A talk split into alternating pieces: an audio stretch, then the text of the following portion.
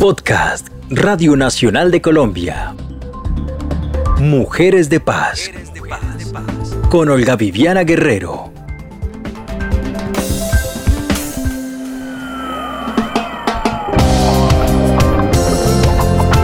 para el pueblo colombiano que anhela paz con igualdad de derechos y con justicia social. Con el deseo de los buenos tiempos y la buena salud, les doy la bienvenida una vez más a Mujeres de Paz. Nuestro podcast de hoy suena como esta canción.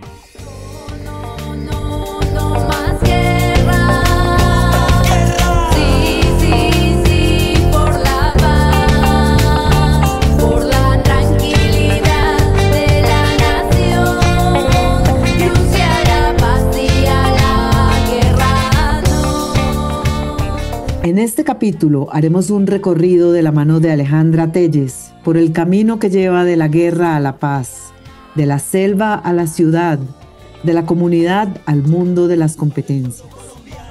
Alejandra se llamaba Blancanidia cuando a los 13 años decidió por su cuenta y riesgo enlistarse en la guerrilla. Y dice que no valieron ni las súplicas de su madre para que regresara. Lo tenía decidido. Ella creció en los confines de la selva colombiana, aprendiendo en una escuela guerrillera todo sobre Marx, Lenin, Rusia, en fin. Y allá también descubrió que tenía un importante instrumento para difundir sus mensajes, su voz. Alejandra es una mujer de paz. Le damos la bienvenida. Hola Alejandra, ¿qué tal todo? ¿Qué tal la nueva normalidad? Bien, bien, buenas tardes. Todo tranquilo, acaba de volver de un entrenamiento de escolta. ¿Qué tal le fue?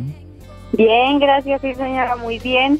Un poquito, ya había perdido como el, el físico, pero bueno, nuevamente agarrándole el, el hilo a la, a, la, a la situación. Alejandra, ¿quién es Alejandra y quién es Blancanidia? Alejandra es la persona que entra a, una organización revolucionaria de adquirir nuevos conocimientos, eh, a aprender de valores, aprender cosas de la vida. Y Blanca Nidia es una niña que se vio obligada a, a buscar de alguna manera una alternativa para poder sobrevivir. Blanca solo duró con su nombre Blanca Nidia Gómez casi hasta los 13 años y se identifica más con el Alejandra Telles, que es con el que lleva más de 20 años. Entonces vamos a hablar con Alejandra. Clavelitos con amor perfumados de alegría. En tu corazón los pongo, oh linda madrecita mía. Alejandra, ¿qué le recuerda la canción Clavelitos de Amor? ¿A dónde le remite? Esa canción me recuerda, eso sí me lleva como mucho a, a, a mi niñez. Me recuerda el tema que le dedicamos a mi madre con mi hermanito como en el 97. Es como el recuerdo más vivo que tengo de, de, de esa canción. Y es la primera canción que usted cantó en su vida. Es la primera canción que, que decidimos con mi hermano interpretarla y él tocando la guitarra y yo cantándola. Hablemos de su mamá, Alejandra. ¿Qué recuerdos tiene? ¿La volvió a ver? Mi mamá me recuerda siempre esa mujer emprendedora, esa mujer luchadora, eh, la mujer que tuvo los pantalones bien puestos para sacar a sus tres hijos adelante.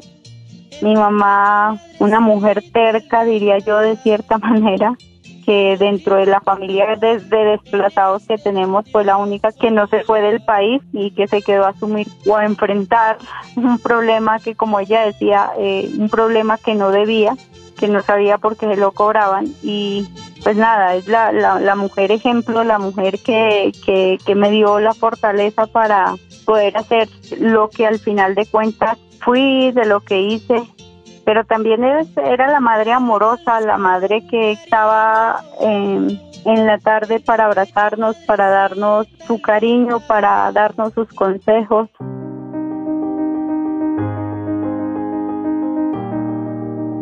Alejandra, ¿Cómo era su casa? ¿Cómo descríbanos su casa, el pueblo donde vivía, allá en el Putumayo? Recuerdo que la primera casa que nosotros tuvimos, yo recuerdo tendría que como cinco años que podemos hablar de, nuestra casa, fue una construida en madera con un techo de cartón, que siempre cada vez que llovía se llevaba el viento, las tejas de, de, de cartón y terminábamos todos arrinconados en un lugar que era el único que no le entraba agua porque había plástico por encima. De ahí en adelante, cuando ya se vino lo del desplazamiento, empezamos a vivir en casas arrendadas, casas en las que nos prestaban para vivir y vivíamos de un lado para otro, ¿no? Era una vereda pequeña donde terminamos viviendo. La vereda se llama Carrizal, que hace parte al municipio de Santiago. ¿Por qué se unió a las filas de las FARC? ¿Eso a qué horas pasó? Bueno, eso es una historia larga. Uno sabe que las cosas no aparecen de la nada. Hubiera sido cualquier otro grupo armado que hubiera aparecido, incluso hubiera, podido irme hasta los mismos grupos paramilitares porque no identificaba. En ese tiempo no hubiera pensado que el camino correcto iba a ser las FARC, ¿no? Es porque en un retén aparecen y me pareció bien pedir el ingreso porque además vi mujeres armadas. Entonces yo dije, bueno, este es el camino y yo creo que aquí voy a lograr hacer lo que lo que estoy pensando. O sea, no no pude soñar como una niña normal de decir, venga, quiero jugar con las muñecas, quiero eh, soñar con estudiar, sino que es como el mismo conflicto que nos lleva a formarnos de tal manera que terminamos eh, pensando en, en la guerra, ¿no? Era solo una niña, Alejandra. ¿Qué se puso a hacer allá en ese momento? Yo llego allá y le comento, yo miento para ingresar. Yo digo que tengo 15 años, eh, yo no tenía los 15 años. Sin embargo, mamá aparece como a los 8 días diciendo que yo no, no tenía los 15 años, que, que, que me devolviera. Como no me quise regresar, les dije que si no me, me dejaban participar en esa organización, yo iba a buscar cualquier otra. Al ver que ya no podían sacarme, me enviaron a estudiar a una escuela que, estaba ubicada dentro de la misma selva. ¿Y estudiar qué? Entender de que yo no podía ir a, a, a la lucha armada o a las FARC como tal por una venganza personal, sino que tenía que prepararme para entender de que era un problema en la sociedad, no era un problema solamente con mi familia, sino que era un problema en Colombia y que eso estaba pasando con todo el campesinado y entender la economía de nuestro país y entender el sistema como tal. Pues también fue una etapa bastante, eh, fue de retos, fue para mí difícil porque incluso eh, yo decía, no, yo me voy y ya me libro de estudiar, ya me libro de, de todo lo que uno piensa a veces en el campo, ¿no? De, de hacer cosas que los adultos lo obligan. No cree que la guerra es como un juego y eso se, se complica cuando ya le dicen a uno que hay que entender el conflicto, que hay que entender tantas cosas para poder pues lograr algunos objetivos que uno tiene. ¿Cómo era la escuela? Cuéntenos, descríbanos la escuela. La escuela era un aula grande, un aula muy grande de madera, un aula de madera, habían alojamientos, las casas eran, eran hechas de madera con techos de zinc. En la escuela había una biblioteca en la que estaban los estatutos de las FARC, habían libros de marxismo-leninismo, estaba la Constitución de Colombia, estaba el reglamento de las FAREP, estaba la cartilla militar, estaba el programa agrario de los guerrilleros, estaba la plataforma de lucha, estaba cuadernos de campaña de Manuel Marulanda Vélez, estaban unos libros de Alfredo Molano, estaban unos libros de varios libros sobre la historia de la guerra en Rusia, entre esos así se templó el acero, el general, ¿qué más le cuento? Bueno, habían unos libros de matemáticas. ¿Era cerca a su vereda, Alejandra? La escuela de las FARC ya estaba ubicada en un lugar seguro que llamaba Caquetá, en las selvas entre Yarí y Amazonas colombiano. Esa escuela estaba, decíamos nosotros, muy segura porque estaba a seis horas de la población. Era muy difícil que, que, entraran operativos militares. habían carreteras debajo de la selva, ahí teníamos todo lo necesario para vivir nosotros, los menores de edad, incluso los que iban a hacer el curso básico que se incorporaban a la organización. Alejandra creció en ese paraje remoto en medio de la selva, rodeada de otros niños y también niñas de su edad. La guerra golpea de manera diferente a los hombres que a las mujeres. Es un reconocimiento que quedó escrito en el Acuerdo de Paz colombiano, el primero en admitir las diferencias de género para su implementación. En él se acepta que las mujeres son fundamentales para la reconstrucción de la paz. La historia de Alejandra no podría ser más reveladora. Creció en la guerra, vivió en la guerra, se enamoró en la guerra, cantó en la guerra y se desmovilizó de la guerra.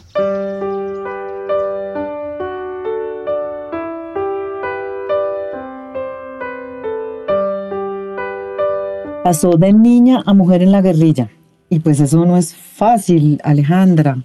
¿Quién le explicaba el tema de crecer, el tema de cambiar, el tema de tener un novio, el tema de tener sexo? ¿Quién hablaba con usted de estas cosas? Yo digo una cosa, no todas las mujeres tenemos la oportunidad de tener una mamá que hable sin pena y le comente a uno esta situación, ¿no? Y creo que aún en las veredas, en el campo, muchas mujeres están ignorantes de toda esta situación a pesar de tener 20 años o 18 años y manejar un celular con, con todo lo que, lo que trae ahora el medio. Pero yo, yo, por ejemplo, no conté con esa suerte. Mamá nunca me habló de eso. Mamá nunca fue abierta a eso. Es como el tema religioso y el tema como de la mujer muy cerrado. No llegó ya la organización allá sí.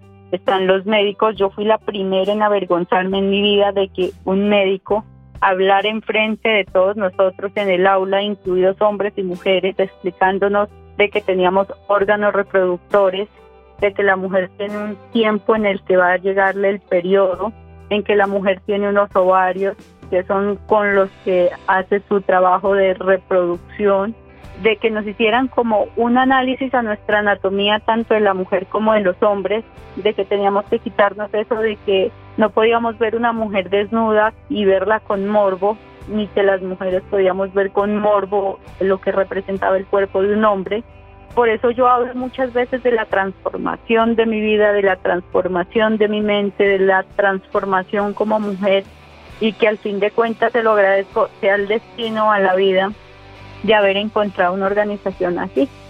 Porque fue ahí donde yo entendí de que, de que pues como mujer tenía pues derechos, pero que no era solo una mujer para vivir, como nos habían dicho en muchas ocasiones, para vivir de lo que el hombre producía, sino que también podíamos producir. Creo que aparte de eso teníamos el honor, podemos también ser madres, podemos dar vida, pero que también tenemos la capacidad de pensarlo, de decidirlo a conciencia, que eso nunca lo hubiera esperado de mi mamá, ni nunca lo hubiera esperado en esta sociedad, mucho menos en el lugar donde, donde crecí. ¿Usted sintió en el lugar donde creció que existían diferencias grandes entre los hombres y las mujeres o que había una diferencia en la mentalidad para tratarlos? ¿Cómo fue ese proceso, mejor dicho? Uno lo que ve en el campo normalmente es que las mujeres son hechas para cuidar el hogar, ser amas de casa, cuidar los hijos, lavar los platos, atender al marido. ¿sí? La mujer no tiene derecho a pensar. Cuando yo llego a la organización y veo de que yo estoy en igualdad de condiciones para trabajar al lado de un hombre, para mandar si las tareas o si por haber cumplido me dan el mérito de mandar a 10, 15 hombres y mujeres, yo no era menos a pesar de que me diera unos 50, de que a pesar de, de medir unos 50 de estatura no era menos para echarme 40 o 50 libras de economía, cargar el mismo armamento que cargaba un hombre o recibir el mismo entrenamiento, pues eso es un cambio que digo yo, es- para mí fue único en la vida, ¿no? Fue el camino que elegimos.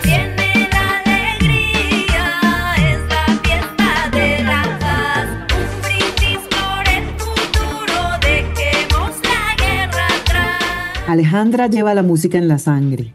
Todavía recuerda con nostalgia a su abuelo tocando el tiple y a sus tíos rasgando la guitarra en las fiestas familiares. Añora las tecnocumbias, la música de Carrizo y la música andina que sonaban en su tierra hace ya muchos años. Dice que le gustan más que el reggaetón. En la guerrilla se reconcilió con su vena musical y hoy su voz resuena en los canales de YouTube y algunos conciertos exitosos. Ha querido abrirse camino en el mundo de los músicos, pero no ha sido fácil. Primero se vinculó con Comunarte, una cooperativa que reúne excombatientes alrededor de temas culturales.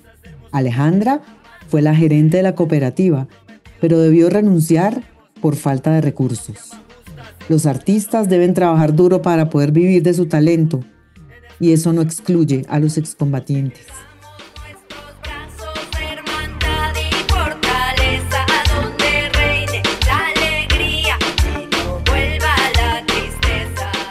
¿Y a qué horas empezó a cantar Alejandra? Porque esto viene desde que estaba en las filas de las FARC, hay unas canciones de antes y hay unas canciones también de ahora. Cuéntenos cómo armaron ese grupo y estas canciones.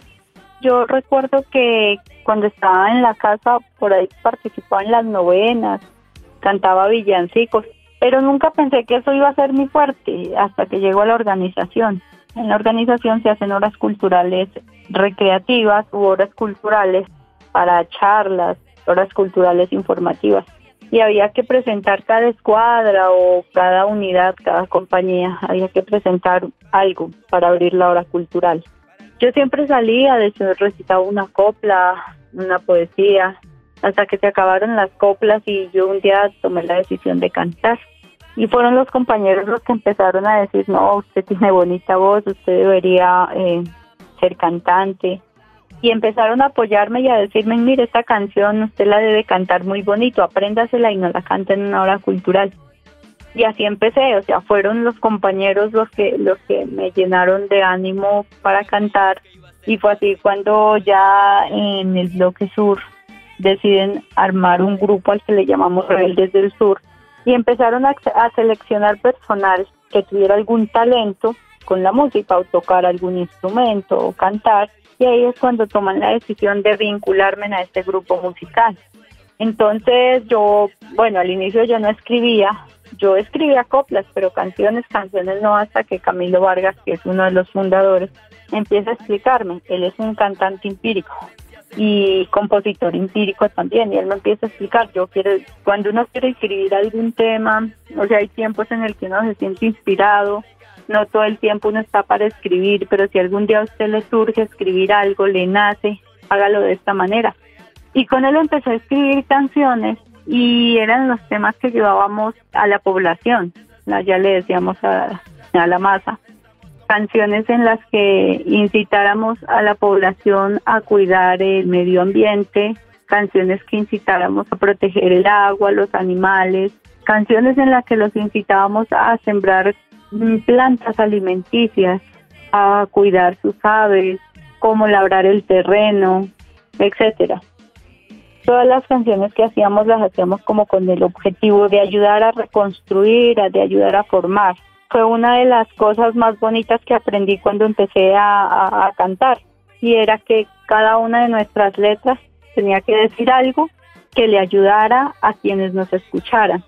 Cuéntanos un poco de eso ya en su nueva vida, en su proceso de reincorporación, entró a clases de canto. Este fue un sueño desde mucho tiempo atrás y yo decía, bueno, ya que ustedes me escogieron para esta tarea, quisiera hacer la tarea bien hecha si me dan la posibilidad de cantar en muchos escenarios y poder cantarle a la población todo lo que soñamos los revolucionarios. Y cuando salimos en esto yo dije, no, pues lo único es hacer un estudio de técnica vocal para no cantar de cualquier forma, quiero entender qué es lo que yo tengo, cómo es mi instrumento y cómo lo debo utilizar ingresé a estudiar a la Calvo, Luisa Calvo, de que cuatro semestres, y con el sueño de, de, de, poder vivir de la música, poder tener mi, mis recursos, poder realizar el sueño con mi hijo de poder pues tener la casa, todo lo que deberían tener los colombianos normalmente, pero resulta que, bueno, esto ha sido como muy complicado y solo me quedé con los cuatro semestres de música, técnica vocal y otro taller que hice con el SENA también de técnica vocal y pues nada, ya ha tocado eh, empezar a buscar otros medios de trabajo porque definitivamente este país no da para que los artistas podamos vivir con lo que contamos, como con nuestro talento. Por eso en este momento yo quiero invitar a que escuchemos a Alejandra Telles y a Gomer Ceballos, dos excombatientes de las FARC que nos traen hoy su música. El tema que vamos a interpretar se llama Esperanza de Paz. Estuve en un concierto virtual hace poco, durante la pandemia, y en ese concierto cantó hasta Carlos Vives. Sí, fue una invitación que nos hicieron porque era como visibilizar a todas las personas víctimas del conflicto y pedir que no nos sigan matando. Y para mí pues fue un honor estar en un canto por Colombia. Pues sí, hubo como participación, estuvieron conectados más de 153 mil usuarios, usuarias. Ha sido como uno de los eventos más grandes. Porque, eh, cuando recién salimos en lo de este tema del proceso de reincorporación, estuve en Cúcuta, norte de Santander, con más de 9 mil personas en lo de el Día Internacional de la Comunidad LGBTI.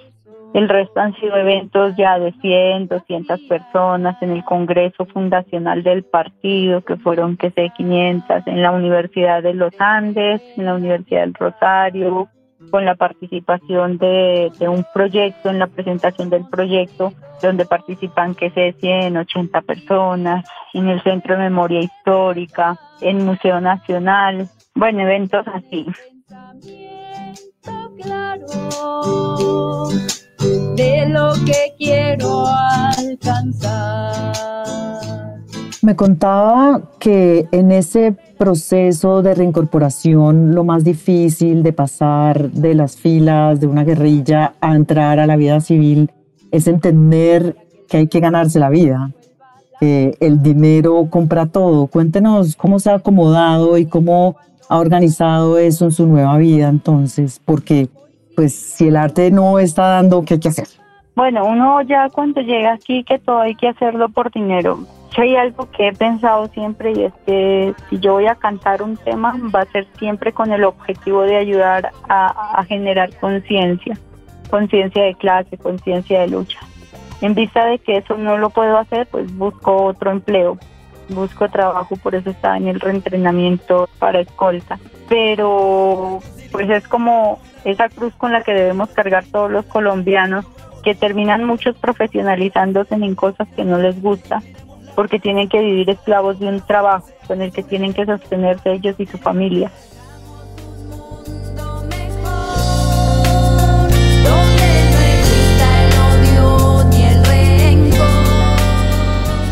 Actualmente hay más de 3.000 mujeres en proceso de reincorporación en Colombia. Representan el 23% del total de desmovilizados en el marco de los acuerdos de paz en nuestro país. Y Alejandra es una de ellas. Su voz ha sido crítica a través de sus canciones, pero la apostó a la vida civil, a un nuevo modo de existencia, a la paz.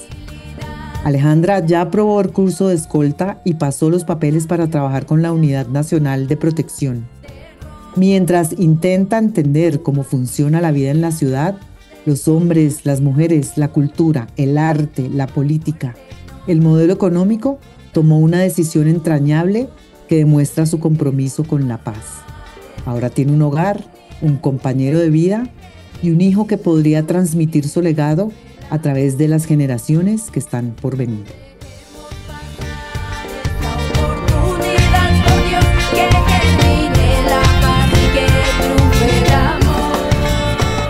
Alejandra, ¿quién es John Alexander? John Alexander es el compañero de vida, mi compañero de lucha. Acá le dicen esposo, yo no tengo esposo. no me quiero casar tampoco, no quiero entrar a ese sacrificio. El hombre con el que hemos vivido, hemos caminado por las trochas, hemos entendido que este mundo debería ser distinto, de que estamos dispuestos a seguir luchando por cambiarlo desde nuestra herramienta que es la palabra, de que somos dos convencidos en que no perdimos nunca el tiempo y que fue lo mejor que nos pudo haber pasado en la vida. ¿Quién lleva las riendas de la casa? Como que quién lleva las riendas de la casa, no, esta es una responsabilidad de los dos. Aquí ninguno lleva las riendas, aquí el que le toca barrer un día barrió y lavó y hizo todo lo que tuvo que hacer económicamente. Si yo no estoy bien, en algún momento él es el que está atento, pero en el momento en que yo pueda es como venga. Igualemos las cargas porque usted pagó en tal tiempo arrendo y esto y bueno, ya me corresponde a mí. Como que no dependemos como el marido y la mujer que dicen acá afuera, sino que somos un grupo, dos seres humanos en los que pues sabemos que tenemos una, un deber y una responsabilidad en el hogar. Tuvieron un hijo, cuéntenos la decisión de tenerlo en esta etapa de posconflicto. Cuando se empezó a hablar de este proceso de paz, nos propusimos a que si era real esto, íbamos a tener un hijo como en agradecimiento a estar vivos y a tener también a quien contarle y quien transmita nuestra historia, que conozca la otra parte que el país no conoce y que quién más para que nuestro hijo transmitiera, contara. Entonces fue como eso, vamos a tener un hijo y efectivamente saliendo nos pusimos en esa tarea tan difícil. Alejandra, ¿le hace falta el campo? ¿Quisiera volver? Me hace falta el campo, sí. Me hacen falta mis compañeros, me hace falta compartir experiencias de otros, me hace falta respirar ese aire puro que se respira en el campo. No me hace falta el fusil, no me hace falta la guerra, no me hace falta el combate armado. Sí, como le digo, me hacen falta los compañeros porque pues compartimos mucho tiempo y que son compañeros que, que nos entendíamos en nuestro lenguaje, en nuestros principios, teníamos los mismos valores.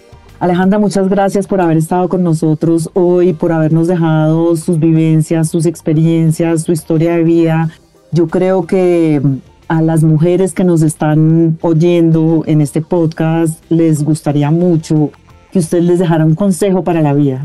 Primero, gracias a ustedes por la oportunidad de dejarme expresar, de dejarme contar mi, mi vida, parte de mi vida, y a nuestras mujeres, no, que todas somos unas versacas, todas somos unas luchadoras, que tenemos grandes potenciales en nuestra vida que debemos explotar, que no somos menos que nadie, que luchemos por lo que queremos, que luchemos por lo que soñamos, que dejemos que nuestras alas se abran y que nos echemos a volar.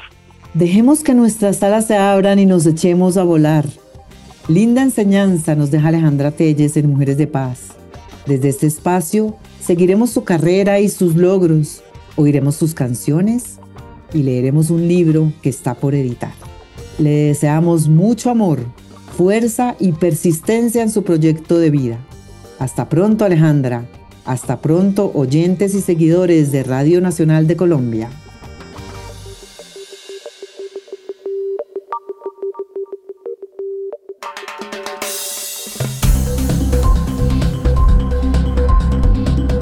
Este fue un podcast de Radio Nacional de Colombia.